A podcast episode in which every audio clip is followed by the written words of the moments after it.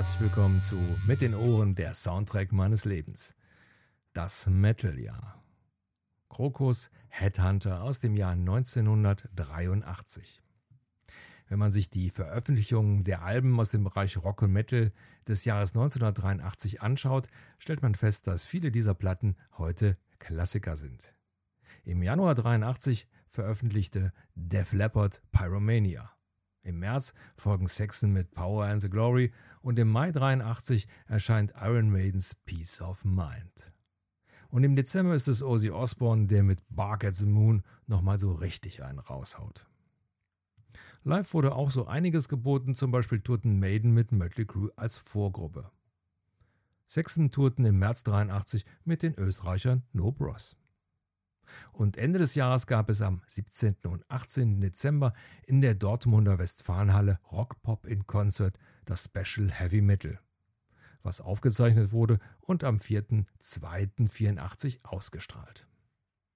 Das Billing war wirklich die Creme de la Creme im Bereich Hardrock Heavy Metal. Iron Maiden, Judas Priest, Scorpions, Def Leppard, Ozzy Osbourne, Quiet Riot, Michael Schenker Group und eben auch Krokus aus der Schweiz, die in diesem Jahr ihr international erfolgreiches Album Headhunter rausgebracht hatten. Platz 25 in den amerikanischen Billboard-Charts brachte ihnen eine Platin-Schallplatte in den USA und mit der Single-Auskopplung Screaming in the Night und dem dazugehörigen Video steigerte sich ihre Popularität weiter. Headhunter war schon das siebte Studioalbum der Band, aber mit Album Nummer 4 aus dem Jahr 1980, Metal Rendezvous, machte man schon auf sich aufmerksam. Es war auch das erste Album für ihren neuen Sänger Mark Storrs, der mit seiner Stimme den Wiedererkennungswert der Band klar steigerte. Natürlich gab es immer böse Stimmen, die Krogus vorwarfen, dass sie versuchen würden, wie ACDC zu klingen, die zu dieser Zeit schon sehr erfolgreich waren. Das Ganze wird im Nachhinein noch von der Geschichte genährt, dass man Mark Storrs nach dem Tod von Bon Scott den Sängerjob bei ACDC angeboten hätte. Er aber ablehnte. Die Band, zu der Zeit bestehend aus dem Leadgitarristen Fernando van Arp, Bassist Chris von Rohr, Rhythmusgitarrist Mark Kohler, Drummer Steve Pace und natürlich Mark Storrs, waren mit Headhunter in der Oberklasse angekommen. Sie tourten viel, egal ob als Headliner, Co-Headliner, zum Beispiel mit Sammy Hagar oder Accept, oder als Support, Act zum Beispiel für Judas Priest oder ZZ Top. Warum Krokus ihren Erfolg nicht halten oder sogar ausbauen konnten, hat viele Gründe. Zum Beispiel die stetigen Besetzungswechsel. Es gibt seit 1975 sage und schreibe 25 ehemalige Bandmitglieder. Und meiner Meinung nach auch die falsche Einschätzung ihres Stellenwertes in der Musikszene dieser Zeit.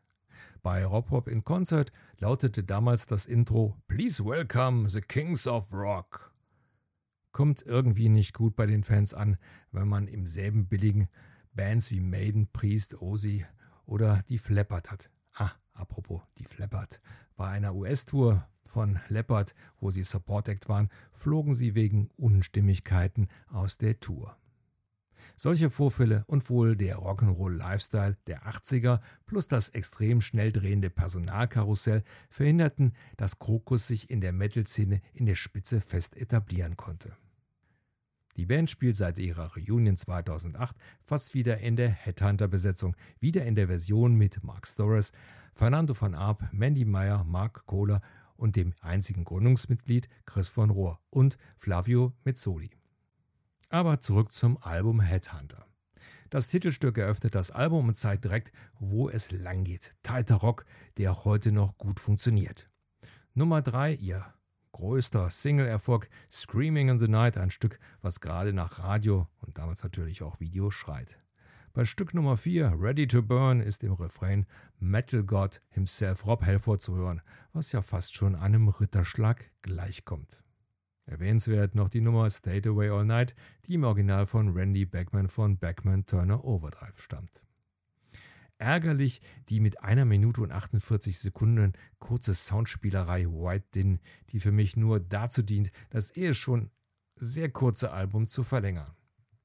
Aber insgesamt macht das Album Spaß und es ist eine schöne Zeitreise in mein Metaljahr 1983. Krokus, Headhunter aus dem Jahr 1983. Neun Stücke mit einer Spielzeit von nur 37 Minuten und 18 Sekunden. Für das nächste Mal hat der Zufallsgenerator ausgesucht Great White Stage aus dem Jahr 1995. Vielen Dank fürs Zuhören und bis zum nächsten Mal.